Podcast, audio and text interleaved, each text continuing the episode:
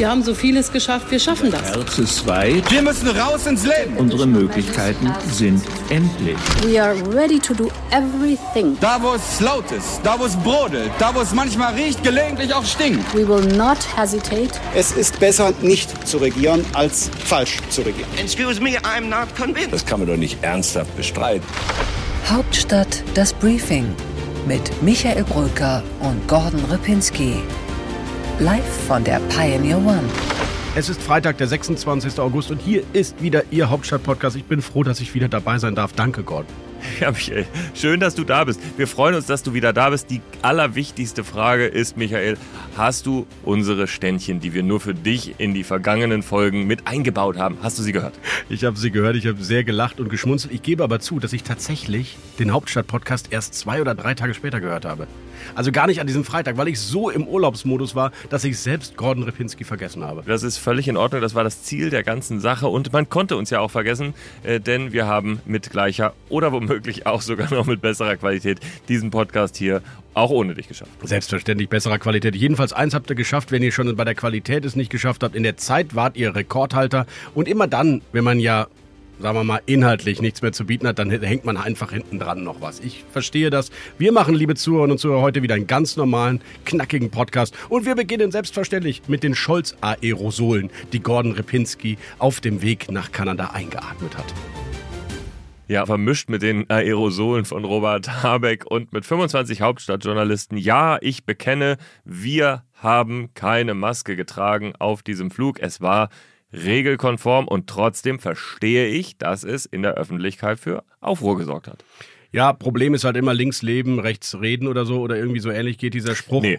Das ist wirklich, das trifft es jetzt hier einfach leider an dieser Stelle nicht. Dann Links nenne ich einen rechts. anderen Begriff, Doppelmoral.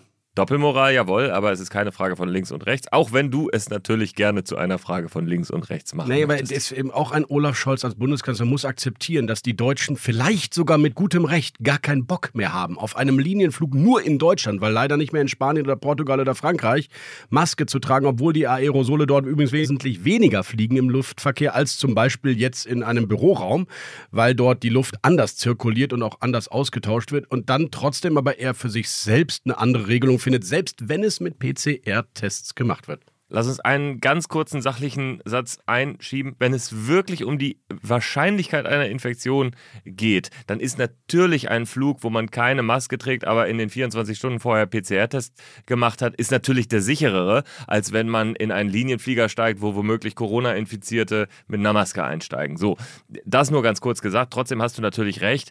Und äh, ich habe eigentlich in dem Moment, als die Debatte dann hochkochte, ich war ja da in Kanada mit dabei, dann eigentlich ganz fest damit gerechnet, dass wir sofort eine große Dynamik haben in Richtung Maskenpflicht auf Linienflügen abschaffen. Aber dann kam Regierungshardliner Marco Buschmann ins Spiel und sagte das hier. was ich politisch für klug hielte, jedenfalls in vergleichbaren Situationen, wo eine Maschine genutzt wird, wie eine andere Linienmaschine auch, dann dort am besten die gleichen Regeln anzuwenden, auf welcher Grundlage auch immer. Im Zweifelsfall sogar freiwillig, weil das dann Führen durch Vorbild ist. Hat mich sehr überrascht, Gordon. Ich habe gedacht, äh, Marco Buschmann würde das sagen, was zu Recht Alexander Graf Lambsdorff sagt, nämlich wenn es schon da nicht gilt, komm, lass es uns einfach überall aufheben.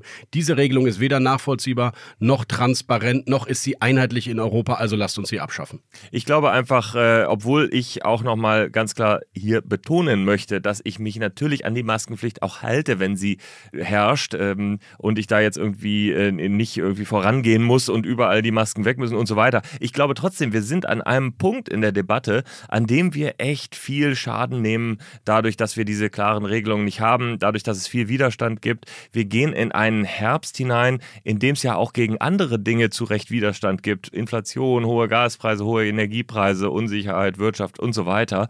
Warum man dann noch solche Unklarheiten in so einem Feld belässt, obwohl man eigentlich sich wissenschaftlich auch gar nicht sicher ist, was jetzt was genau bringt, das verstehe ich nicht.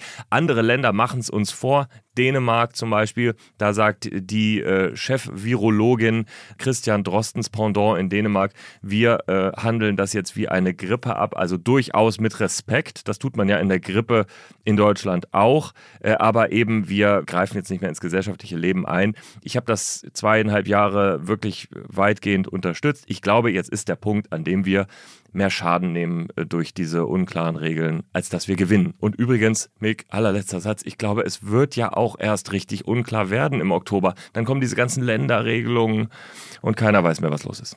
Von Dänemark lernen hier ein schöner Gruß an meine Frau, die halb Dänin ist heißt oft genug siegen lernen. Jedenfalls nicht nur Dänemark, auch Großbritannien, Frankreich, Belgien, Polen. Das sind ja nicht alles völlige Idioten, die dort regieren. Und die alle gesagt haben, die Wahrscheinlichkeit einer Infektion im Flugzeug vielleicht doch nicht so hoch wie bei anderen Stellen, wo sie auch nicht gilt, die Maskenpflicht. Also bitte weg damit. Aber gut, jetzt hat sich die FDP anders entschieden und möchte gerne Maskenpflicht im Flugzeug weiterhaben und im ÖPNV. Und Olaf Scholz und du, wenn ihr wieder fliegt, müsst dann wahrscheinlich auch in der Luftwaffe oder gibt es dann weiter den Sondererlass Luftwaffe? Ich habe Olaf Scholz gefragt auf einer äh, Zwischenstation. Da waren wir in Neufundland. Da gab es nochmal die Möglichkeit, ihn offiziell was zu fragen, was er jetzt glaubt, was die richtige Regelung ist. Und er hat sich berufen auf die bestehenden Regeln der Luftwaffe. Und es klang nicht so, als ob er da irgendwas ändern wolle.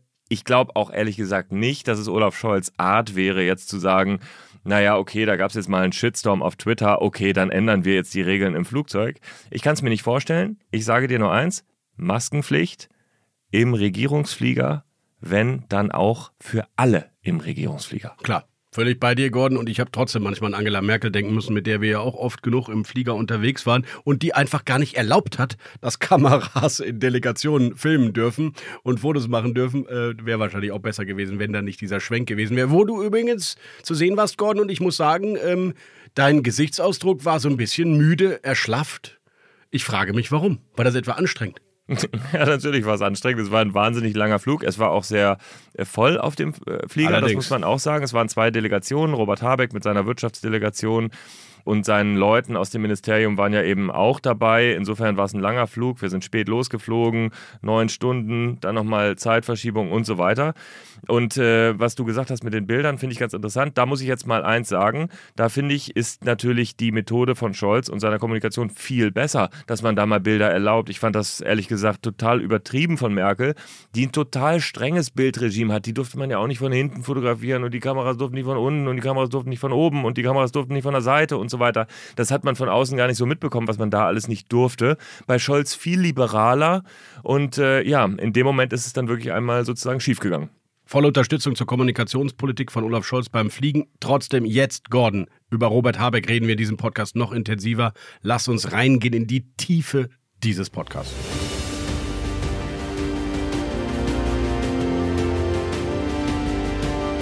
Im Deep Dive sprechen wir über den Sunnyboy der deutschen Politik, der nur zu gewinnen scheint oder auch nicht. Es geht um die Gasumlage und um Robert Habeck. Im Interview der Woche spricht Rasmus Buchsteiner mit der einzigen CDU-Politikerin, die kommende Woche auf dem Bundesparteitag in Hannover gewählt werden muss, nämlich der Vize-Generalsekretärin Christina Stump. Bei What's Left werden wir uns mal um Winnetou und die Debatten um die Identitätsfragen in Deutschland wenden. Ich verspreche Ihnen, wir tun es nur einmal, aber wir müssen es einmal prinzipiell angehen. Brauchen wir diese Debatten oder nicht? What's Left? Bei What's Right geht es nach Nordrhein-Westfalen ins Herz der dort nicht mehr regierenden FDP. Dort wird ein neuer Chef gesucht und einer aus Berlin, den viele kennen, könnte, sollte, müsste es eigentlich werden. Er will aber nicht. Alexander Graf, Graf Lambsdorff nämlich. So, und weil. Bei What's Next geht es wieder um Regierungsforensik und unser Forensiker Nummer 1, Rasmus Buchsteiner, unser Chefkorrespondent, hat eine Tagesordnung vorliegen, nämlich die von Meseberg. In unserer allseits geschätzten Rubrik Einen Satz zu sprechen wir heute mit der Podcasterin, Feministin, globale international Affairs-Expertin Dr. Zoe von Fink. Und ganz zum Schluss, lieber Gordon, sagen wir Ihnen auch noch, liebe Zuhörerinnen und Zuhörer, was wir beide nächste Woche in Hannover vorhaben. Deep Dive. Meine Damen und Herren, Sie müssen sich jetzt fest anschnallen. Der Liebling der Berliner Republik, Bundeswirtschaftsminister Robert Habeck, der populärste aller Politiker, er macht womöglich gerade seinen ersten und größten Fehler, die Gasumlage. Diese Umlage ist die gerechtmöglichste Form, die zusätzlich aufgelaufenen Kosten in der Bevölkerung zu verteilen und zu tragen. Die Alternative ist nicht keine Umlage.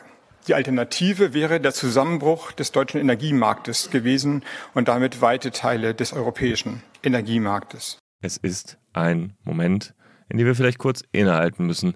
Auch Robert Habeck kann nicht über Wasser gehen. Auch Robert Habeck hat eine echte Krise zu bewältigen und womöglich hat er wirklich den falschen Weg dafür gewählt. Zur Erinnerung, was ist das eigentlich? Ab Oktober soll es eine Umlage geben für alle Gaskunden, also private Haushalte, aber auch Industrie, die helfen sollen, mithelfen sollen, eigentlich den staatlichen Rettungsschirm für diese wenigen Gasimporteure zu schnüren, die vielleicht eventuell insolvent gehen könnten und das eingekaufte Gas nicht mehr bezahlen können. Es geht um 2,4 Cent pro Kilowattstunde und es geht eben auch um Kunden, die eigentlich dieses russische Gas nie haben wollten. Es ist eine Solidaritätsaktion, die sehr viel Kritik hervorruft. Und es ist eine Umlage, die eben auch denen zugutekommt, die es gar nicht unbedingt brauchen. Es ist ganz allgemein an diese Importeure wird es ausgeschüttet und äh, es gibt keine Selektion danach, ob Bedürftigkeit besteht bei den Unternehmen oder nicht. Und daran entzündet sich jetzt kräftig Kritik und zwar nicht von der CDU oder von der Linkspartei oder dort auch. Wem. Ja, dort natürlich auch, ist die Opposition, aber eben auch mitten in der Regierung, insbesondere bei der SPD, auch bei der FDP, eigentlich überall.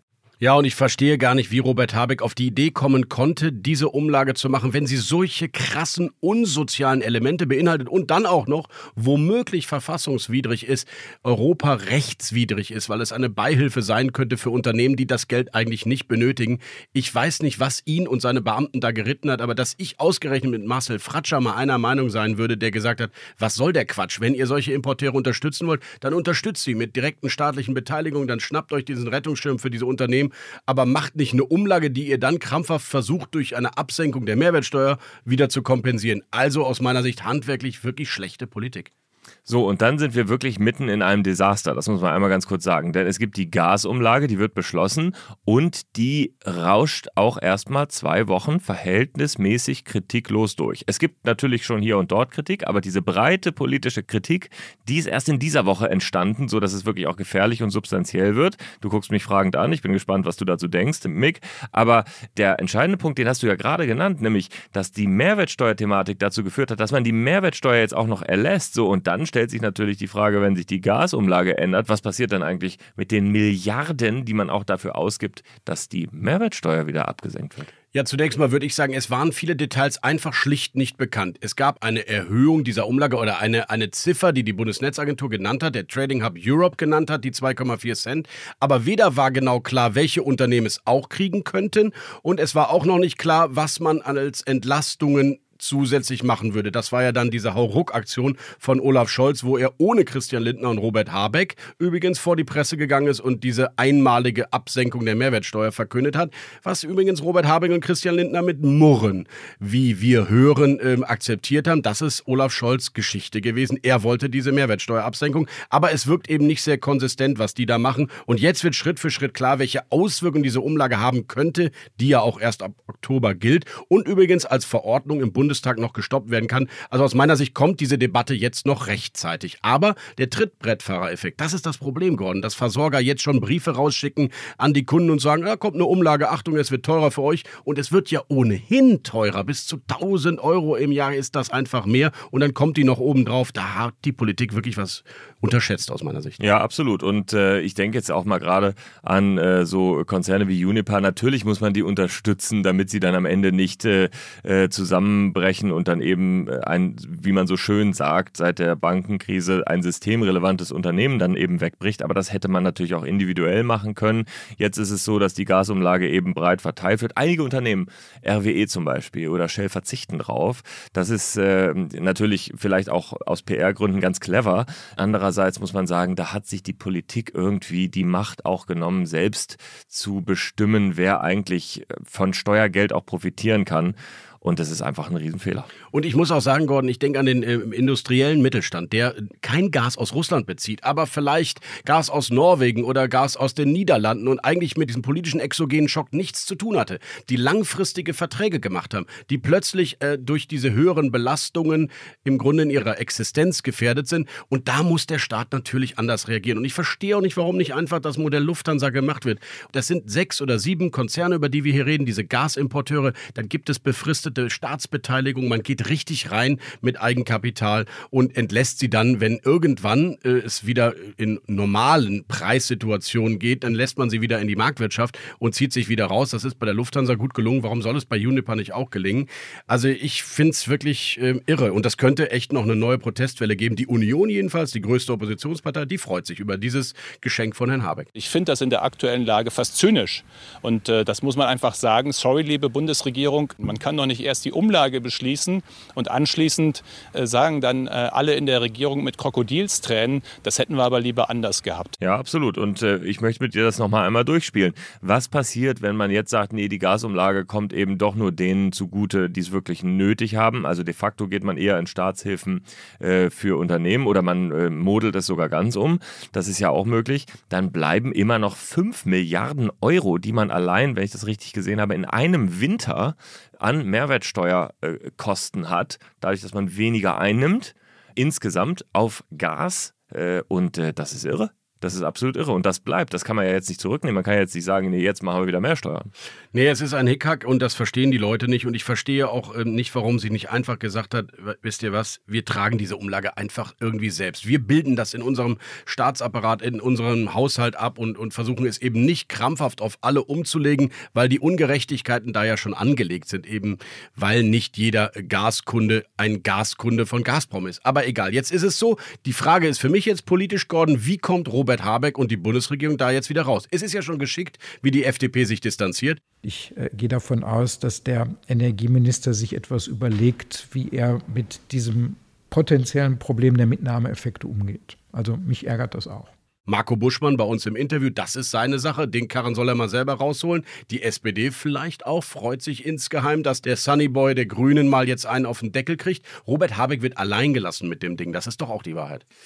Also sagen wir mal so, ich glaube, in der SPD gibt es auch nochmal zwei Lager. Das eine Lager heißt äh, Olaf Scholz, Bundeskanzler, Regierung und das andere Lager heißt Rest der SPD. Und da ist es ehrlicherweise ziemlich breit. Das geht von der Parteivorsitzenden bis äh, in die Fraktionsspitze äh, bis zu einzelnen Abgeordneten, die sich da reihenweise melden und sagen, das ist nicht in Ordnung. Also das heißt, die Fraktion, das wäre jetzt mal meine These, wird das nicht mittragen. Das wird aus der Fraktion herauskommen. Äh, oder zumindest wird die Kritik sehr, sehr laut werden, dass etwas geändert wird und dann wird Scholz natürlich am Ende irgendwie reagieren müssen, aber mehr ist da nicht drin. Scholz will Habeck natürlich nicht alleine lassen. Scholz steht zu dieser Gasumlage erstmal als Ansatz, aber ich glaube, das werden die beiden dann zusammen austragen müssen. Da kann Scholz Habeck nicht alleine lassen. Soziale Politik für dich, hat doch diese Bundesregierung und der Bundeskanzler versprochen. Das, was da im Winter jetzt droht, hat mit sozialer Politik wenig zu tun, muss ich wirklich sagen. Zumal die Ökonomen ja auch sagen, dass die abgesenkte Mehrwertsteuer vielleicht gar nicht weitergeleitet wird an die Kunden, vielleicht nicht eins zu eins weitergeleitet wird. Olaf Scholz kann das ja nicht versprechen, dass eine Entlastung am Ende im Haushalt genau die erhöhten Verteuerungen durch die Umlage dann auch kompensiert. Er kann das nicht versprechen und ich sehe schon die Demonstrationen auch im rechten Lager. Ich sehe schon, wie die Trittbrettfahrer von ganz links oder auch ganz rechts sich dieses Thema annehmen werden. Es wäre fatal, muss ich sagen, dass man damit auch noch ein Konjunkturprogramm für Populisten jetzt wieder erzeugt. Also vielleicht einfach klare Staatseingriffe, vorübergehende Beteiligung und ähm, keine Umlage für alle, die krass unsozial ist und womöglich auch noch verfassungswidrig. Und die gefährlichste Erzählung für die SPD, die, äh, die sickert langsam schon durch. Das ist nämlich genau das, was du angedeutet hast, dass in der großen Krisenphase die SPD wieder unter dem Vorwand der Allgemeinlage eine Entscheidung trifft, die eben alles ist, nur nicht sozial, nur nicht eben die wirklich Schwächeren begünstigt. Ähm, die Erinnerungen an Hartz IV, die Folgen und so weiter sind da, auch in der großen Krisenlage die Entscheidungen äh, gefallen und das ehrlich gesagt, wäre irreparabel, dieser Schaden. Also da muss jetzt Scholz ganz schnell nachsteuern. Ja, und ich bin ja selbst als lupenreiner Ordnungspolitiker der Meinung, das ist hier ein Marktversagen. Es gibt halt eben kein freies Spiel der Kräfte im Moment. Der Preis ist eben nicht von Angebot und Nachfrage diktiert. Also kann der Staat massiv eingreifen mit einem Rettungsschirm aller äh, Bankenrettung vielleicht sogar.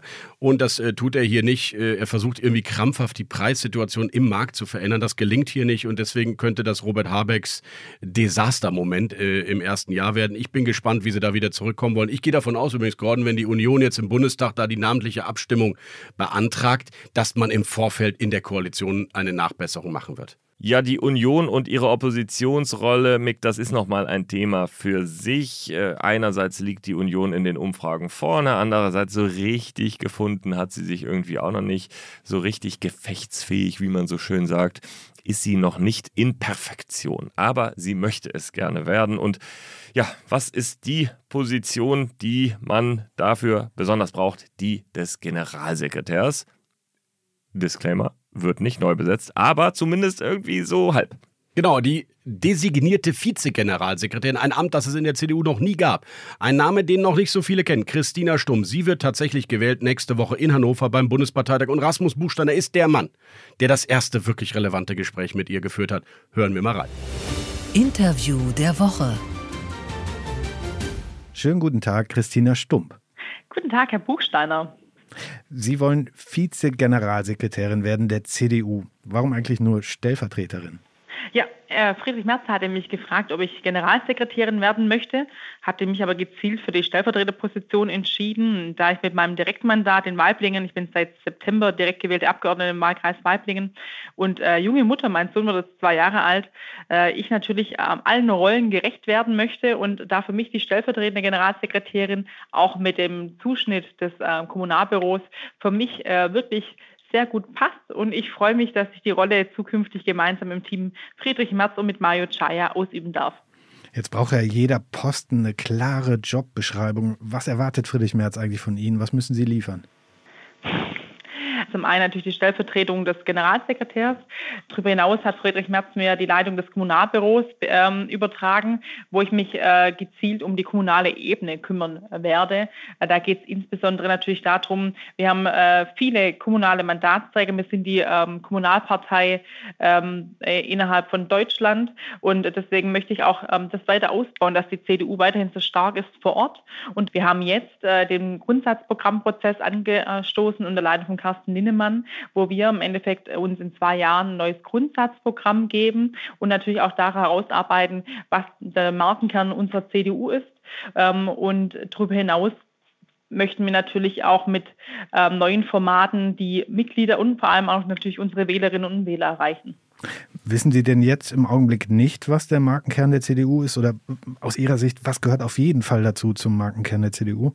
Selbstverständlich wissen wir, was der Markenkern ist. Ähm, das ist definitiv so die soziale Marktwirtschaft, äh, die ähm, innere und äußere Sicherheit. Wir stehen für Europa, wir stehen für Stabilität und Verlässlichkeit. Ähm, und das ist wirklich wichtiger denn je, als auch aktuell in den Krisenzeiten. Und das ist uns natürlich schon alles bewusst. Wir möchten auf jeden Fall aber im Grundsatzprogramm unsere Mitglieder noch einbinden und uns hier nochmal ein neues Grundsatzprogramm natürlich geben. Jetzt wird strittig auf dem Parteitag in Hannover auf jeden Fall das Thema Frauenquote für CDU-Gremien. Sie sind eine erklärte Skeptikerin, kann man sagen, und Sie haben daraus auch nie einen Hehl gemacht, auch nicht gegenüber Friedrich Merz. Gehen Sie jetzt auf die Barrikaden gegen die Quote? Nein, also uns ist allen klar, dass die äh, CDU jünger, moderner, weiblicher werden muss. Und Friedrich Merz sagt ja selbst, ähm, die Frauenquote ist nur die zweitbeste Lösung Sie ist aus unserer Sicht einer von vielen Bausteinen. Da haben wir auch konkrete Vorschläge auf dem Bundesparteitag. Wir möchten, dass die Sitzungen klare Anfangs- und Endzeiten haben für Vorstandssitzungen, dass jeder besser planen kann. Hybride Formate äh, möchten wir in der Sitzung verankern, dass sich unsere Unternehmer, aber auch natürlich die Eltern, die sich in der Familienphase befinden, äh, besser ähm, an den Sitzungen teilnehmen können. Und die politische Eltern- und Pflegezeit möchten wir einführen, äh, dass wir im Endeffekt auch denjenigen, die sich in bestimmten bestimmten Lebensphasen befinden, auch weiterhin die Möglichkeit der Einbindung bieten und natürlich äh, bessere Kinderbetreuungsangebote äh, schaffen. Wir haben schon auf Parteitagen Kinderbetreuungsangebote, aber auch, und ich bin ja für die kommunale Ebene zuständig, wird es immer mehr der Fall sein, dass wir auch für kommunale Mandatsträgerinnen und Mandatsträger äh, Kinderbetreuungsangebote schaffen müssen, auch während Sitzungen um mehr Frauen für die Kommunalpolitik, aber auch für die Politik auf Bund- und Landesebene zu begeistern. Aber jetzt nochmal nachgefragt, Sie werden diesen Kompromiss mittragen, Sie werden sogar dafür werben? Ja, ich trage den Kompromiss mit. Ähm, ich muss ganz ehrlich sagen, angesichts der aktuellen Lage haben wir wirklich wichtigere Themen wie die Frauenquote in der CDU. Ähm, wir haben die Thematik eben auf dem Energiemarkt. Ich glaube, wir müssen wirklich wieder uns ähm, um die Probleme und äh, Nöte der Bevölkerung kümmern und uns mit den Belangen beschäftigen und nicht mit der Frauenquote der CDU. Ich glaube, das zweite Halbjahr wird es äh, wird ein herausforderndes Jahr mit aufgrund der Lage und ich glaube, wir sollten als Politik darauf den Fokus legen. Ein Thema, was immer wieder aufpoppt, ist sozusagen, mit wem arbeitet die CDU vor Ort zusammen? Hier ist es mal die Linkspartei oder dort mal die AfD. Das sorgt dann immer für Schlagzeilen. Wie werden Sie in der Debatte agieren? Also eine Zusammenarbeit mit links äh, oder mit rechts ähm, gibt es mit der CDU nicht. Ähm, in der Kommunalpolitik geht es natürlich um die Sache. Äh, da geht es natürlich darum, dass man ähm, für ähm, die Kommune die beste Lösung findet.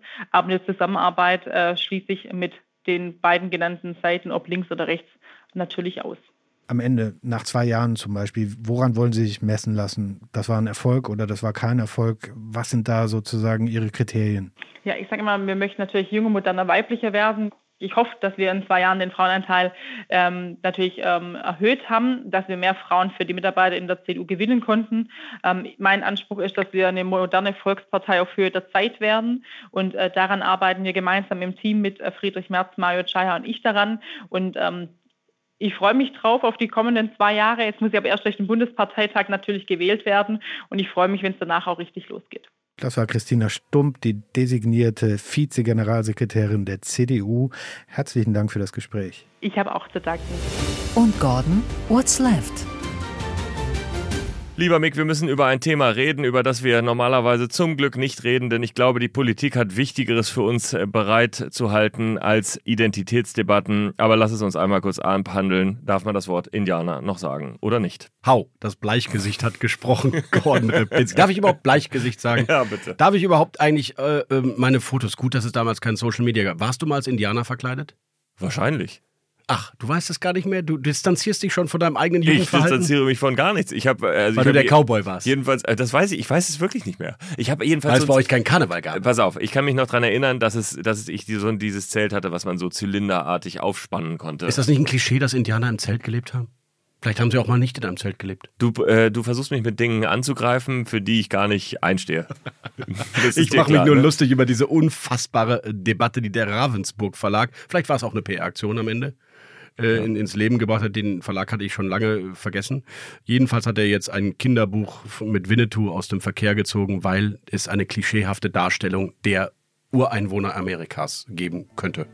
Gut, so und jetzt geht es darum, äh, der Kern vom Kern dieser Debatte, lieber Michael, ist doch eins. Erstaunlicherweise fürchten Buchverlage die Macht dieses linken Aktivismus in Sachen Identität so sehr, äh, dass man sie wirklich da packen kann. Das finde ich schon mal bemerkenswert.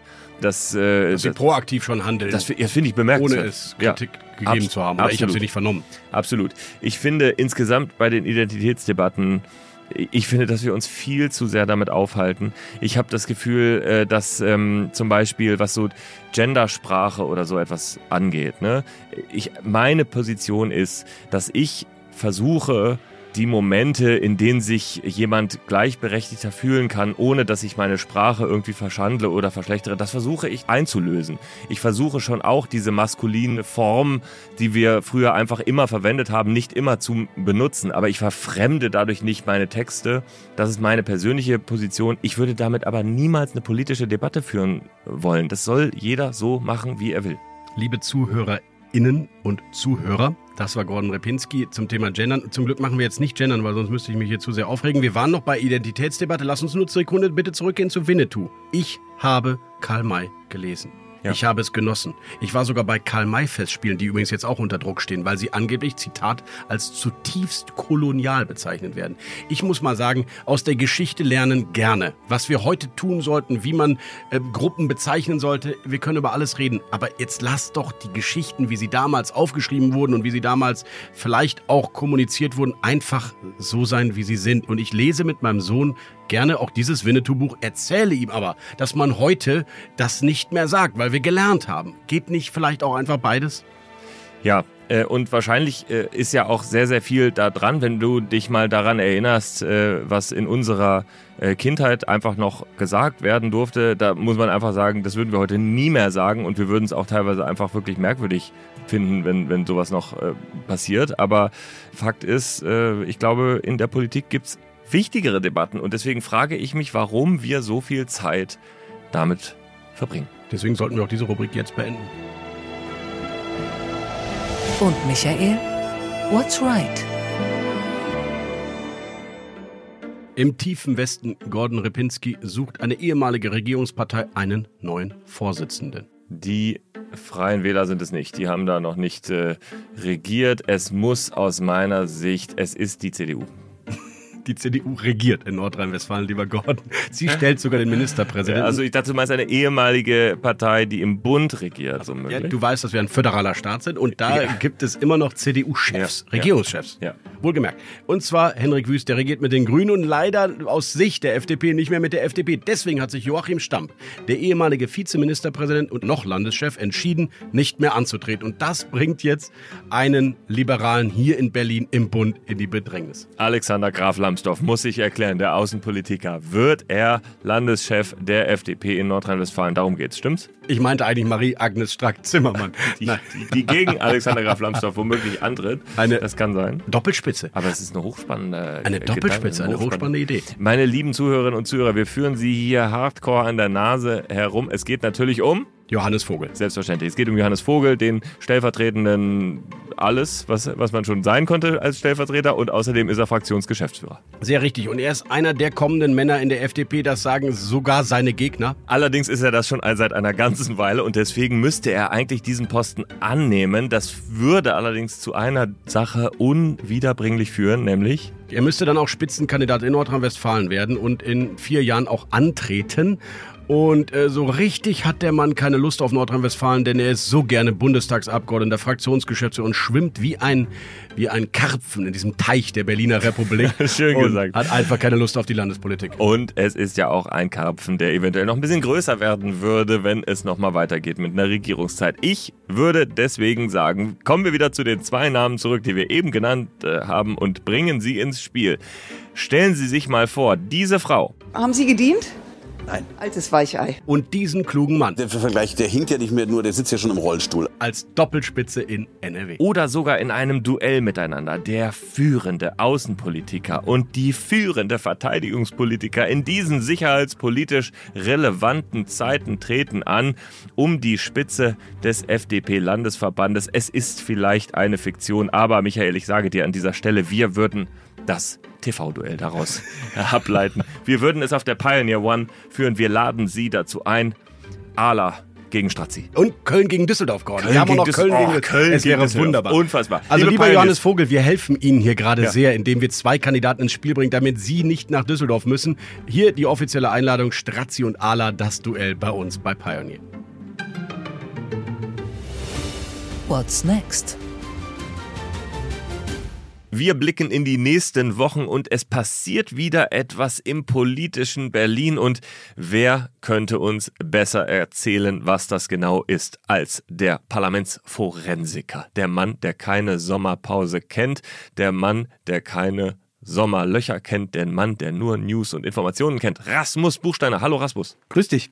Ja, diesmal geht es um die Regierung. Und die macht einen Ausflug, eine echte Landpartie. Es geht raus nach Brandenburg, nach Meseberg. Und das schon zum wiederholten Mal in diesem Jahr ist die zweite Klausur in Meseberg die dritte Kabinettsklausur insgesamt. Im Januar hat man sich mal getroffen im Kanzleramt und es geht um das große Ganze, muss man sagen. Gordon. Und das ist nicht nur das Foto auf der Treppe, sondern es geht natürlich um den Winter, um die Gaspreise, um Inflation, um die ganzen Belastungen, die auf die Bürgerinnen und Bürger zukommen. Aber was kann aus so einer Koalitionsklausur, aus so einer Regierungsklausur dann eigentlich wirklich rauskommen? Es wird immer beschworen, der Geist von Meseberg. Jetzt kann man sich mal auch die Tagesordnung anschauen. Wir haben die vorliegen und gehen wir die mal entlang das Kabinett will beschließen eine nationale Sicherheitsstrategie.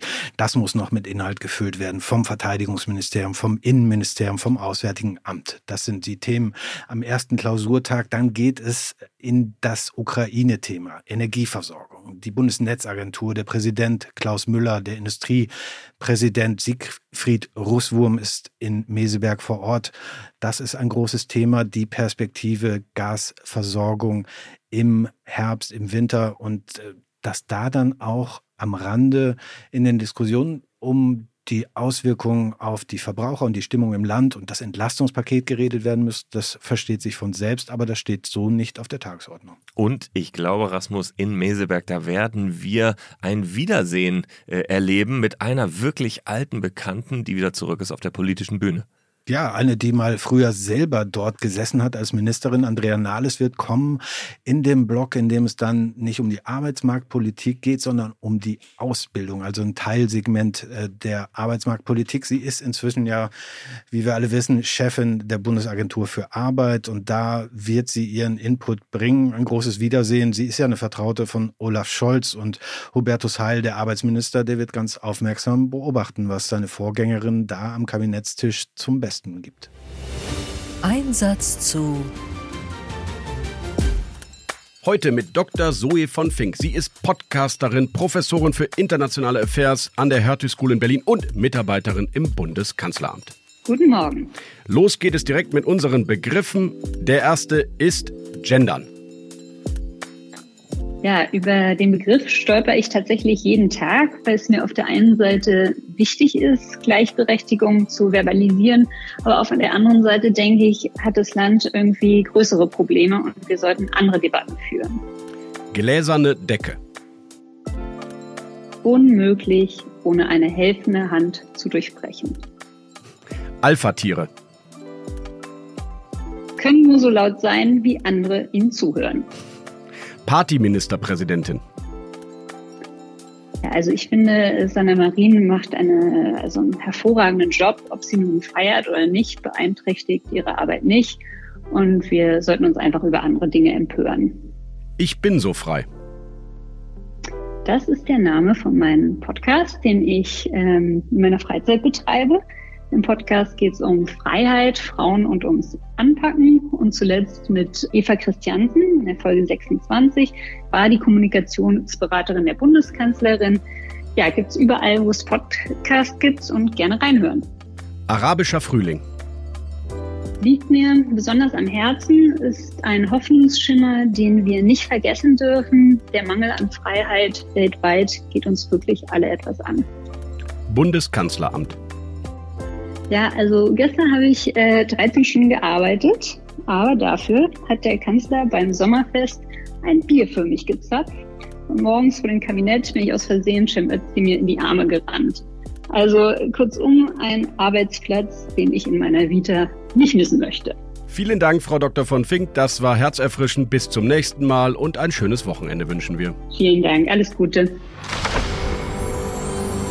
Meine Damen und Herren, machen Sie sich auf die inoffiziellen Karl May Niedersachsen Festspiele gefasst. Es geht jetzt um das wichtigste Bundesland in Westdeutschland. Natürlich nach Nordrhein-Westfalen, ist ja klar, aber das wählt im Oktober. Am 9. Oktober ist es soweit. Stefan Weil, der Amtsinhaber, tritt an gegen Bernd Althusmann, den Herausforderer von der CDU. Hochspannend.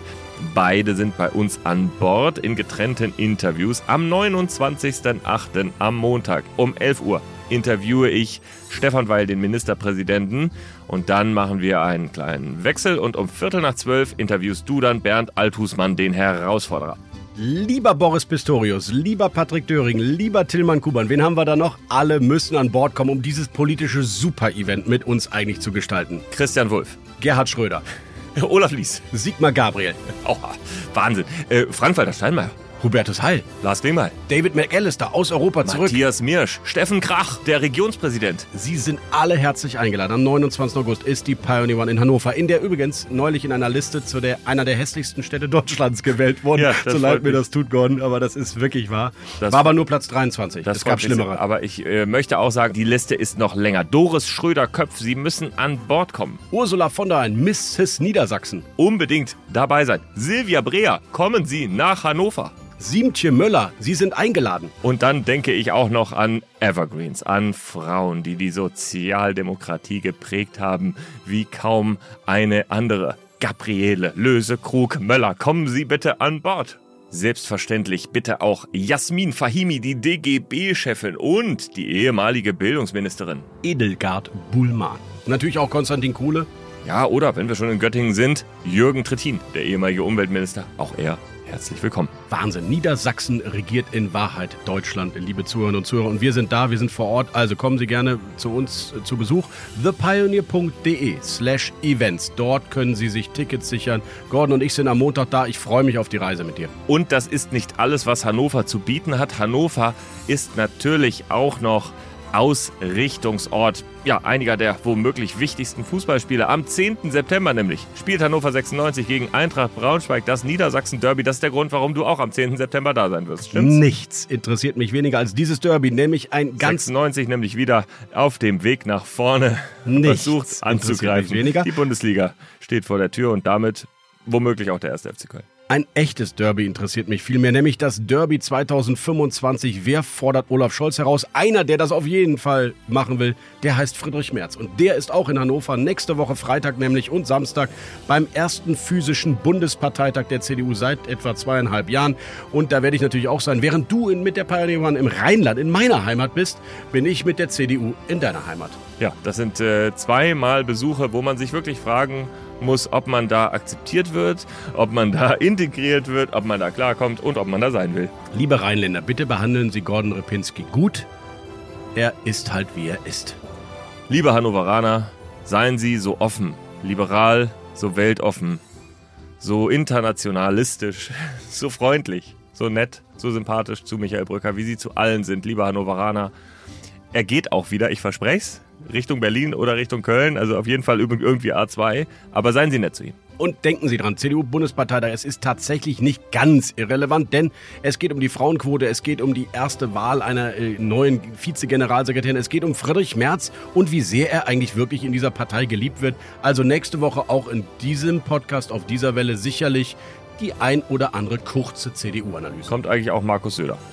Ja, Markus Söder kommt, aber wie man exklusiv bei The Pioneer ja schon vor Wochen lesen durfte, Angela Merkel kommt nicht. Genau, aber hochinteressant muss ich sagen, äh, dass Markus Söder kommt. Der ist wirklich von Hannover noch weiter entfernt kulturell als du. Aber ähm, schön, dass er kommt äh, und äh, schön, dass du meine schöne Landeshauptstadt besuchst. Ich freue mich. Ähm, und liebe Pioneers, Sie haben also mehrfachst die Möglichkeit, uns in Hannover zu treffen. Wir liegen auf dem Mittellandkanal äh, irgendwo an der Fahrenwalder Straße. Also kommen Sie vorbei. Das ist am Montag, wie gesagt, am Vormittag und Mittag. Also erzählen Sie irgendwas, warum Sie eine längere Mittagspause machen können. Es ist der offizielle Start in den Wahlkampf.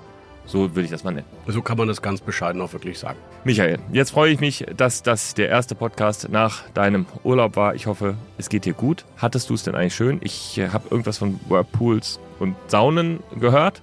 Ich kann darüber nicht reden. Okay, also what happens in Denmark stays in Denmark, ja, ist das so? Ja. Ja. Es gibt auch private Momente in meinem Leben und da zu viele Personen beteiligt waren, die äh, auch zu viele Bilder gemacht haben aus Aktionen, wo wir uns besonders kindisch verhalten haben, möchte ich, dass das auch dort bleibt, wo es bleiben soll, privat. Ich würde sagen, in Solidarität mit Sanna Marin solltest du genau diese Bilder posten. Ich glaube, dass es wichtig ist, dass wir im Privatleben einfach auch mal nicht professionell sind, sondern privat, so wie sich das gehört und einfach auch Dinge tun, die andere Leute auch machen. So ist das mit dem Privatleben.